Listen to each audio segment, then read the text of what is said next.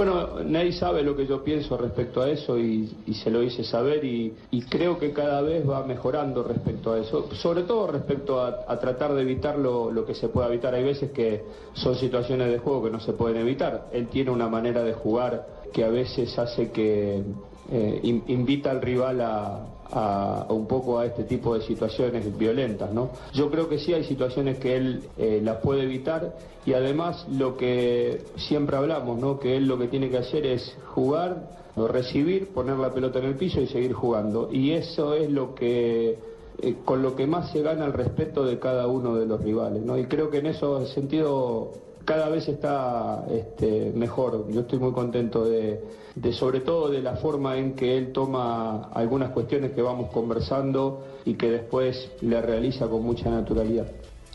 Bueno, a, a mí personalmente me ha causado mucha impresión saber cómo le Pero- dicen Ney.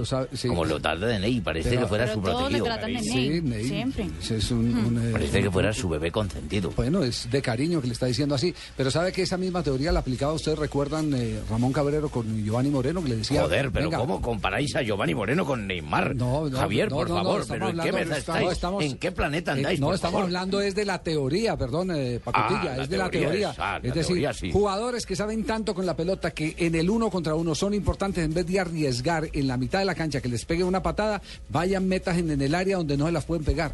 Ahí hagan valer esa capacidad La individual. gambeta es útil en Es el la área. diferencia entre Sí. un jugador como Ney Sí. y un jugador como el que me acabáis de nombrar, que De ni Giovanni. le conozco. Guío, Guío, Guío.